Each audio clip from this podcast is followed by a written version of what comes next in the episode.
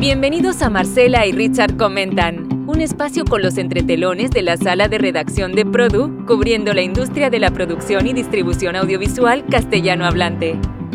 Hola Richard, ¿cómo estás? Desde Marcela, sí, sí, ¿no? Aquí en Miami. Continúas en Miami, no te volviste a Colombia. ¿Estás no, todavía no. Aquí sigo en Miami y bueno, me vacunaron, ya me pusieron la primera dosis. Estoy vacunado oficialmente contra el COVID. La primera dosis, ¿eh? Qué bueno, Richard. Felicitaciones. Un privilegio. me alegra. ¿Hay cuántas dosis son? Bueno, son dos. La próxima me la ponen más o menos como en unos 15 días aproximadamente. Entonces, nada, no, estoy, la verdad, súper contento, aunque yo nunca estuve cerca de ningún contagio. Pero bueno, Marce, ¿qué tenemos esta semana? Esta semana también fue bastante movida, ¿no? Esa, esa redacción de producto, todos los días hay algo nuevo, ¿no? Así es, yo estuve en una mesa redonda virtual con Gonzalo Fiure, de Disney, y Sebastián Hop, también de Disney, él es de Mercadeo, y Gonzalo Fiure es de entretenimiento general. Bueno, antes era Fox, yo conocí a Gonzalo, hicimos un viaje juntos a uno de estos mercados y, y este, eh, compartimos el vuelo y, no sabes que en un aeropuerto lo dejó el avión, yo, porque andábamos en la zona VIP juntos, ¿no? Y comimos y bueno, nos conocimos bien. Y de repente en el avión no lo veo y lo dejó el avión. Ese es Gonzalo Fiure. Pobre Gonzalo. Bueno, ahí estaba firme Gonzalo. Eh, este lunes 22 los canales eh, que llevan la marca Fox pasan a tener otra marca, que es la marca Star de manera que Fox Channel será Star Channel, eh, Fox Live será Star Live y el paquete Fox Premium será Star Premium con sus siete canales también rebrandeados se hizo bueno esta mesa redonda online para comunicar esto, ¿no? Y, de, hecho... Eh, bueno, lo vienen comunicando desde hace ya semanas, ¿no? Pero fue como la oficial, vamos a decir así. Sí, la oficial porque arrancan el lunes con una campaña de comunicación, eh, haciendo hincapié en que esto es solo el cambio de, nombre, que continúan los mismos contenidos, que los canales continúan en el mismo lugar donde están en los cableoperadores, o sea, todo continúa igual en este cambio de marca que ellos mismos decían, Sebastián Hopf, dijo, nos enfrentamos al reto más importante de la industria porque es cambiar una marca que es icónica en, el, entretenimiento. Eh, así que le pregunté a Gonzalo, y bueno, ¿y por qué dejan una marca no tan importante? Eh, los otros días en LinkedIn alguien había hecho una especie de encuesta, ¿no? Decía, bueno, ¿por qué Disney no... No, mantuvo. No, mantuvo. Bueno, en realidad no la mantiene, no por estrategia en otra cosa, sino porque simplemente cuando Disney compró Fox, compró activos, pero no compró la marca Fox, de manera que la tiene que devolver. Ah, mira. Y no sé cuándo, a la familia, a, la, familia Murdoch, de Rupert Murdoch. O sea, se quedaron con la marca. se quedaron con la marca. Pero le vendieron otra que se llama Star, que es la que va a tener eh, estos canales. Y bueno, Disney va a tener el desafío de posicionar esta marca. Seguramente le va a ir muy bien porque los contenidos son buenos y yo creo que bueno, eh, lo importante, la gente busca contenido y las marcas, bueno, se van acostumbrando, ¿no? Hay muchas marcas que han cambiado por otra y, y bien. Y bueno, y Star es una marca eh, también de, de, la familia Murdoch eh, que se inició en la India. Ok, ok. Y bueno, ahora todos estos canales pasan a ser eh, Star. Star. Bueno, yo recuerdo cuando lanzaron el canal Fox.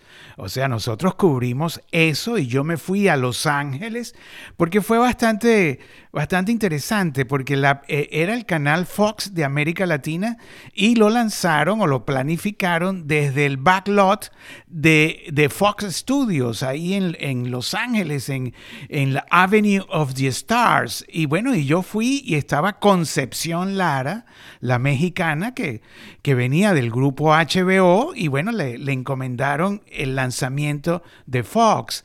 Y estaba nuestra amiga Carolina Lightcap, que en ese momento era Carolina Guevara, familia del Che Guevara, así la, así la conocimos. Y Nelly Galán, la gran Nelly Galán que bueno, que después este, eh, inventó para Telemundo el padre Alberto, ¿no? Ellas eran las tres mujeres encargadas de lanzar el canal Fox y bueno, y lo hicieron, ¿no? Y eso, estoy hablando de hace 25 años, Marce. Y ahora, bueno, Star, que bueno, y, y en junio, bueno, toda esta oferta se va a complementar con Star Plus, que es la el streaming, el streaming que en América Latina, a diferencia de Europa, que va a estar incluido en Disney Plus, eh, en América Latina va a ser, van a ser dos servicios distintos.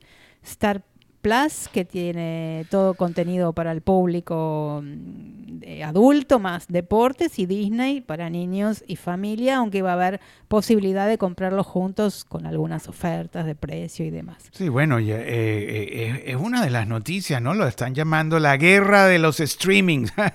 Pero bueno, Marce, yo te puedo, yo te puedo, este, contar que esta semana me llamó, porque tuvimos, eh, aquí en Estados Unidos tuvimos un puente, ¿no? Por eh, President's Day, entonces el lunes no se trabajó. Y el domingo me llamó muy temprano Pedro Torres, nuestro amigo Pedro Torres, el, el productor, el mercadólogo, el que todo México quiere, el, el, esposo de Lucía Méndez, bueno, en una época ya no, eh, bueno, el gran Pedro Torres, el de Mujeres Asesinas, el de Big Brother, 40 años más o menos eh, tengo yo cubriéndolo. Me dice Pedro, Richard, necesito que confirme esta noticia. Alfonso de Angoitia acaba de ser nombrado presidente de Univisión. Y yo, ¿cómo, Pedro? No puede ser. Para mí, yo, yo no sabía nada, ¿no? Bueno, era un domingo de puente largo. Bueno, comienzo yo entonces a investigar. Me dice, te llamo a ti porque tú lo sabes todo. Trata de confirmarlo para yo felicitarlo, porque no, no, no sé si es verdad o es mentira. Y, me mandó una publicación de Reforma en México donde decía, eh, Alfonso Dango, el un mexicano presidente de Univisión. Así era la información. Pero Reforma, el diario Reforma, ha tenido enfrentamientos con Televisa, vamos a decir que no se llevan bien. Entonces, bueno, como venía de eso, hay tantas eh, fake news, Marce, que yo dije, bueno, eh, voy a comenzar a, a, llamar a la gente, a ver, o sea, ¿quién me puede decir? ¿Quién? Entonces, bueno, pensé primero en Luis Silverwasser, el presidente del network de, Univision, bueno, recientemente este, nombrado, ¿no? Y le, escribo a Luis, Luis, es verdad que Alfonso Dangoite ahora es el jefe. Bueno, Luis no me, no me contesta, entonces, bueno, voy con Jim McNamara Qué bueno que Jim McNamara es parte de uno de estos eh, eh, inversionistas, de estos fondos de inversiones que son dueños de Univision, ¿no? Y, bueno, y Jim sabe todo. Pero veo en el WhatsApp que la última hora que se puso Jim fue a las 6 de la mañana, ¿no? Y yo estoy hablando ya a las 12 y de bueno, Todavía nada. Entonces eh, eh, le escribo a Jimmy Arteaga, ¿no? Que Jimmy también sabe todo. Jimmy es el presidente de programación y producción de Guapa Puerto Rico, que es parte también del grupo inversor que, que tiene acciones ahí en Univisión. Canal 1 también. Eh, bueno, exacto, el Canal 1 de Colombia, Guapa de Puerto Rico, tienen unos en Panamá, tienen, bueno, algunas emisoras de radio, bueno, el grupo Hemisphere, ¿no? Y en México tienen la productora y tal, y bueno, Jimmy, Jimmy está allí, pues tiene varios años ya, debe tener ya como nueve años presidiendo Guapa y programando Guapa, y según Alan Sokol, su jefe, Jimmy Arteaga, es el mejor programador de América Latina, así mismo me lo ha dicho. bueno, Jimmy sí me respondió inmediatamente porque Jimmy responde y Jimmy me dice, Richard, la verdad es que no sé. Yo este, soy del grupo y todo, pero ese tipo de informaciones a mí no me llegan. Ahí dije, ah, bueno, listo. Le mando un correo electrónico a Emilio Azcárraga, al propio Emilio Azcárraga, al, bueno, al dueño de Televisa. Eh, yo la verdad que con Emilio Azcárraga, bueno, es un poquito largo, Marce, no sé, ¿quieres que te lo cuente o, vamos por parte o qué? Vamos, vamos, no, contar, todo el derrotero, el derrotero que tuviste que seguir para poder enviar ese extra el domingo. Bueno, eh, te digo, pasaron como seis horas, más o menos, siete horas. Yo pasé todo el domingo llamando a gente para que me confirmaran, como dirían, como dirían en México, la pinche noticia de Alfonso de Angoitia, ahora jefe de, de Univision ¿no? Y bueno, ya le puedo meter acento colombiano. Bueno, eh, Emilio, porque Emilio y yo, la verdad, que, que tenemos una relación, nos admiramos mutuamente. Emilio Azcárraga, o sea, el, el dueño de Televisa. ¿ah? O sea, si no me equivoco, han tenido, digamos, un acercamiento más cuando se hizo la, el homenaje a Pepe Bastón, ¿verdad? Por supuesto. Que lo hicimos, lo hizo Produ. Sí, de sorpresa a, Pepe. Eso fue hace ya como ocho, nueve años más o menos, por ahí, no, no me recuerdo, pero sí porque eh, eran los 25 años de Pepe Bastón en la industria y bueno, Pepe es Pepe, ¿no? O sea, el, hombre de, Televisa San Ángel, de las producciones, de, o, sea, el amigo del colegio de Emilio Azcárraga. Pero Pepe es muy low profile y yo sabía que si yo le decía, Pepe, te vamos a celebrar tus 25 años con una revista especial y qué sé yo, él iba a decir que no. Entonces, yo lo que... Fue por sorpresa. Yo, exacto, y yo, lo, y yo dije, bueno, vamos a darle una sorpresa, pero el único que me puede, que, que puede aceptar esto y que puede ir conmigo es Emilio Azcárraga. Entonces llamo a Emilio y le digo, Emilio, vamos a celebrar en los 25 años a Pepe Bastón, pero eso sí, él no puede saber nada. ¿Estás de acuerdo y me ayudas? Y Emilio, mira, Marcela, me respondió, pero insofacto y me dijo, sí, vamos para adelante, vente ya para mi oficina. Y bueno, yo dije, no, pues, yo, yo, en esa época estaba, vivía entre Miami, México eh, y Bogotá y, Buenos Aires también. Yo me la, yo me la Más pasaba. O menos como ahora. no, no, no, ahora no. ahora, bueno, ahora con esta pandemia, o sea, solo me, me quedé en Bogotá y Miami y bueno. Miami. Eh, pero bueno, adelante, adelante. Este, este, este acercamiento con con Emilio Azcárraga te permitió seguir un poco la noticia del domingo, ¿no? Claro, porque este. Te contestó, te lo confirmó, ¿cómo fue? El que me lo confirmó, te, lo voy a decir, fueron dos personas. Ninguno, ah, bueno, porque Luis Silverwasser sí me respondió y me dijo, yo no sé nada, pero creo que debes de hablar con Rosemary Mercedes, eh, Rosemary Mercedes, ¿no? que ella es la, la, dominicana que tiene mucho tiempo en Nueva York y es la directora de comunicaciones de Univision. Yo he, yo he desayunado con Rosemary, con... pero yo te voy a decir, Marcela, muchas veces estos cargos, los últimos que se enteran son los directores de comunicaciones. Entonces yo me imaginé que, que Rosemary, bueno, un domingo, yo de todas formas hice mi tarea y le obedecí a Luis. Y le mandé pues un WhatsApp, yo tengo el, WhatsApp de, de, Rosemary. ella es encantadora, es encantadora. Inclusive una vez la invité a mi programa y tal, pero no, no sé, quedó allí, ¿no? Entonces, este, bueno, Rosemary la verdad que no me, no me respondió. Luis Silverwater sí, como a las dos horas me dijo, eh, ¿qué pasó? ¿Averiguaste algo? yo le dije, sí, bueno, Rosemary no me responde. Entonces me respondió algo así, déjame, yo la contacto. Y bueno, eh, eh, Luis, ya yo le había mandado el, el mail a, a Emilio Azcárraga, que, bueno, yo, eh, no me respondió de así de inmediato como cuando le dije, vamos a hacerle la fiesta sorpresa a Pepe, ¿no? Que fue inmediato. Lo tuvo que pensar, lo tuvo Bueno, no lo sé, era domingo. Emilio eh, tampoco es, o sea, Emilio tiene familia, eh, nació rico, ¿no? O sea, sus amigos son los que administran la empresa, o sea, Emilio anda en otra. Rosemary no me respondió. Este, después que Luis, me imagino que la contactó, me dijo que bueno, que estaba averiguando. A ver, voy a, voy a averiguar más detalles. Eso fue lo único que me dijo. Pero bueno, era fin de semana larga. Sí me dijo que andaba fuera. Pero nadie te decía que no. No, nadie me decía que no, exacto, esa, esa era la verdad, ni nadie me decía que sí tampoco. No, pero a veces simplemente te dicen, no, qué barbaridad eso, no, no vayan a publicar eso, esas cosas pasan. Bueno, pero para hacerte lo corto, Marce, para que no se nos vayan esto, pero mira, eh, Rubén Acosta, director de comunicaciones de Televisa, un mexicano encantador, la verdad, encantador, me respondió casi al mismo tiempo que Emilio Azcárraga me responde y me dice, Richard, confirmado. Esto está confirmado, lanza la cosa.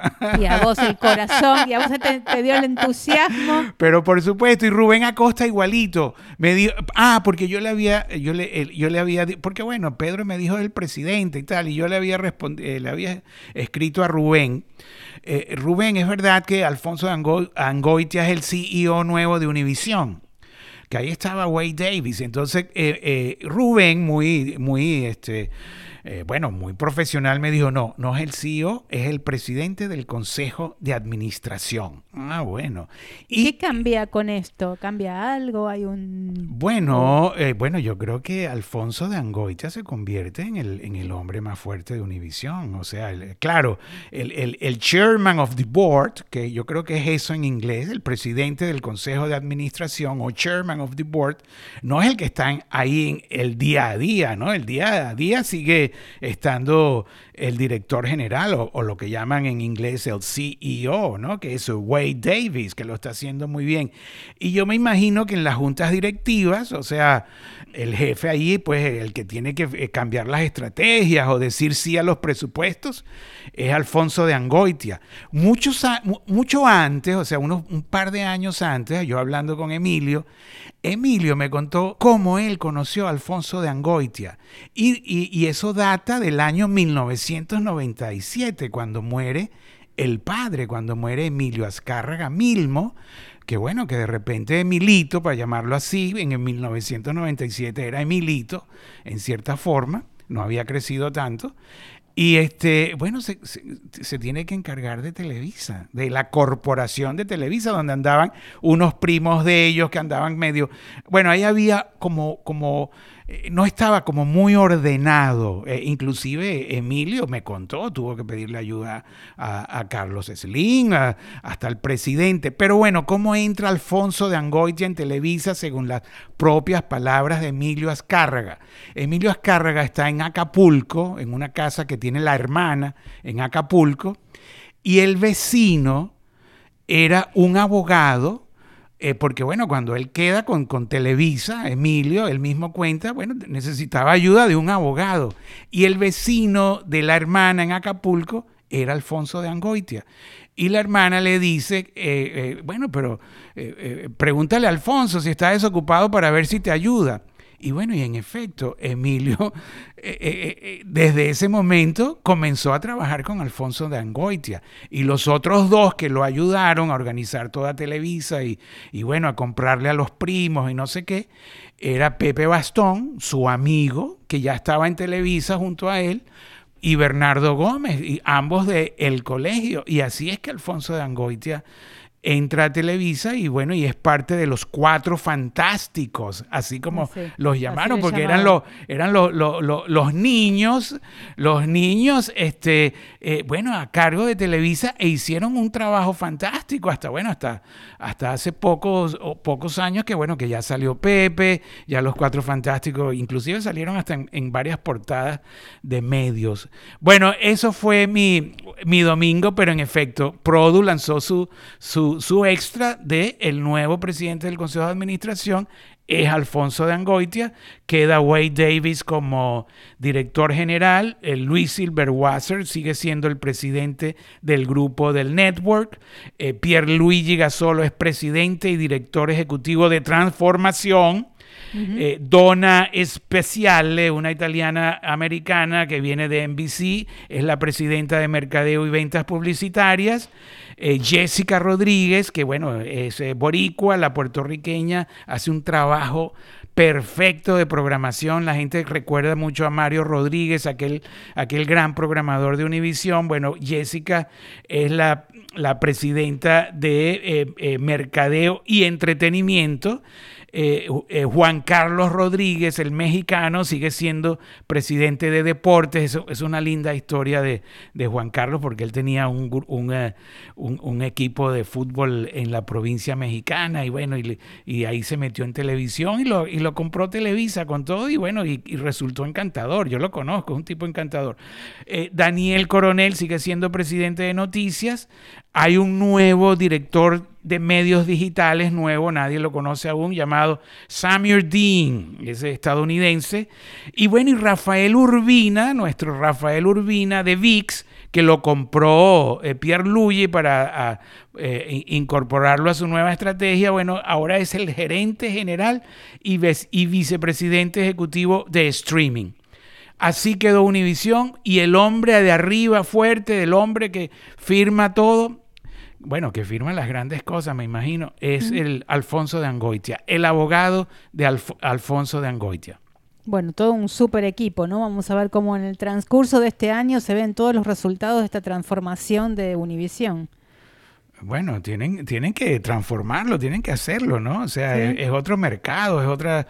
O sea, inclusive hasta el propio Luis Villanueva nos dijo a nosotros hace 20 años que quien no, quien no eh, programe para, para el gusto mexicano está perdido en los Estados Unidos. 22 años después, ahora, hace poco, hace dos semanas, dijo, dijo que no, que ya el gusto mexicano ya no era.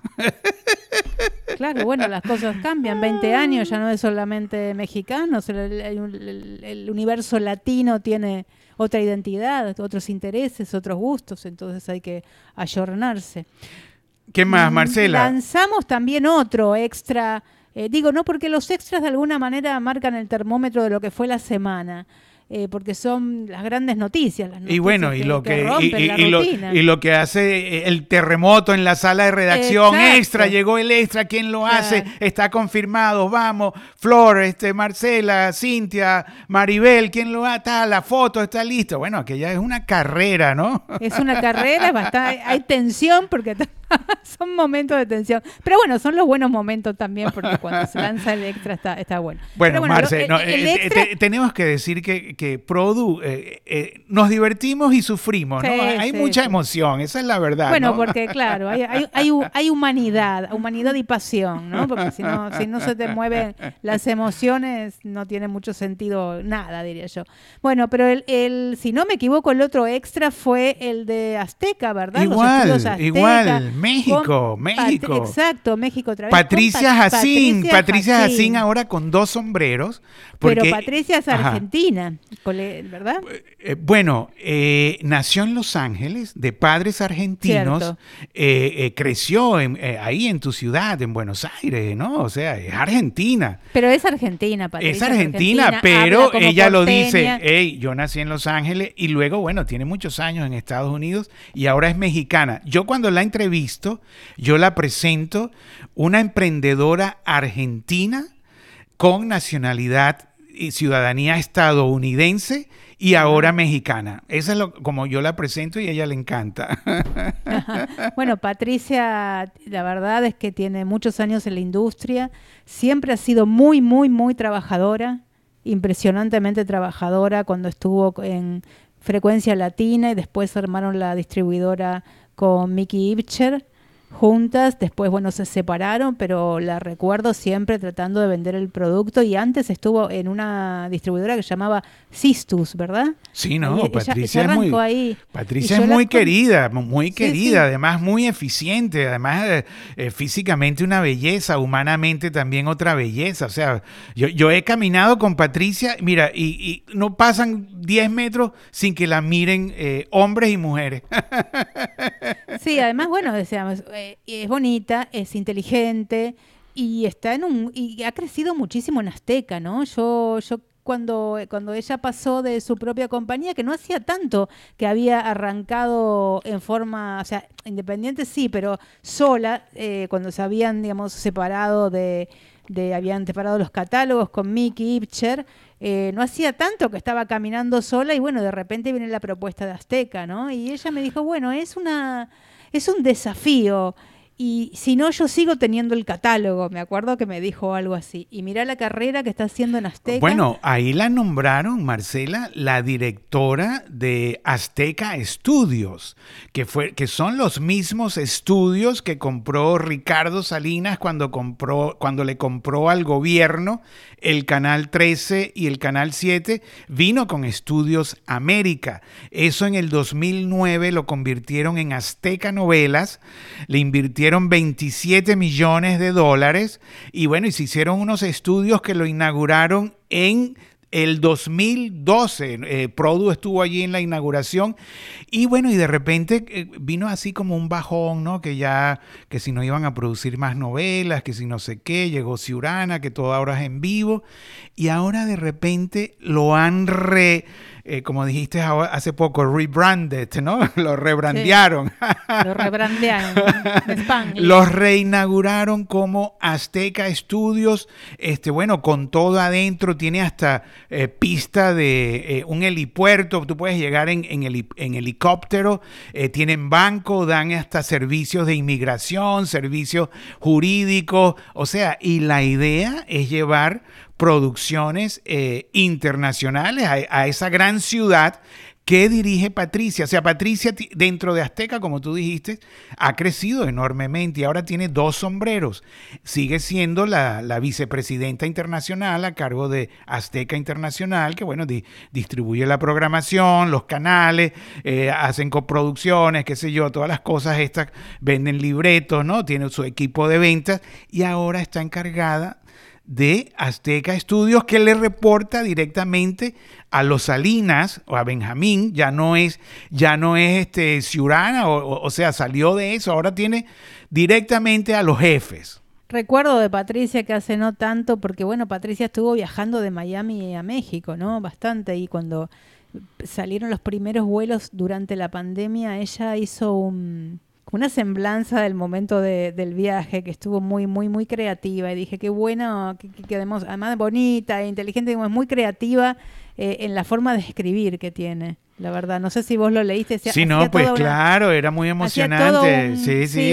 una descripción, una crónica de, cómo había sido ese viaje, ¿no? Que bueno, porque fue el primer viaje prácticamente después de la pandemia, digo, o, sea, los primeros meses de la pandemia donde todo el mundo estaba encerrado, no, o sea, no, se sabía nada. y ella fue de su casa de Miami a Ciudad de México en un vuelo este, donde el aeropuerto estaba solo y entonces la descripción de ese vuelo... Está cómo se miraba la gente, la, soledad, el barbijo, o el tapabocas, en fin, todo, todo todo, lo, que tuvieron que pasar, porque bueno, Azteca continuó trabajando, ¿no? O sea, o sea quiero decir, no, no con el personal bueno, de su casa. Bueno, ahí, hubo una polémica, eh, sobre todo con el, el papá de Ricardo, ¿no? El, el, fundador del grupo, que fue, que bueno, hizo un video en YouTube llamando a la gente a que saliera. Dice, o nos morimos de la pandemia o, nos vamos a morir de la economía, o sea, pero, y, y, y después hubo, hubo, toda una polémica allí, pero sí, o sea, los, los Salinas eh, eh, han sido eh, en esta pandemia un, grupo eh, que, no paró. ¿Qué más, Marce? Bueno, hablando de México, ¿qué te puedo decir de México? Fábula, la productora chilena. Bueno, a ver, México es un mercado donde todo el mundo quiere estar, ¿no? O sea, es un mercado grande, tiene cercanía con Estados Unidos, eh, es un mercado que se mueve mucho. Todo el mundo quiere y considera que tiene que estar.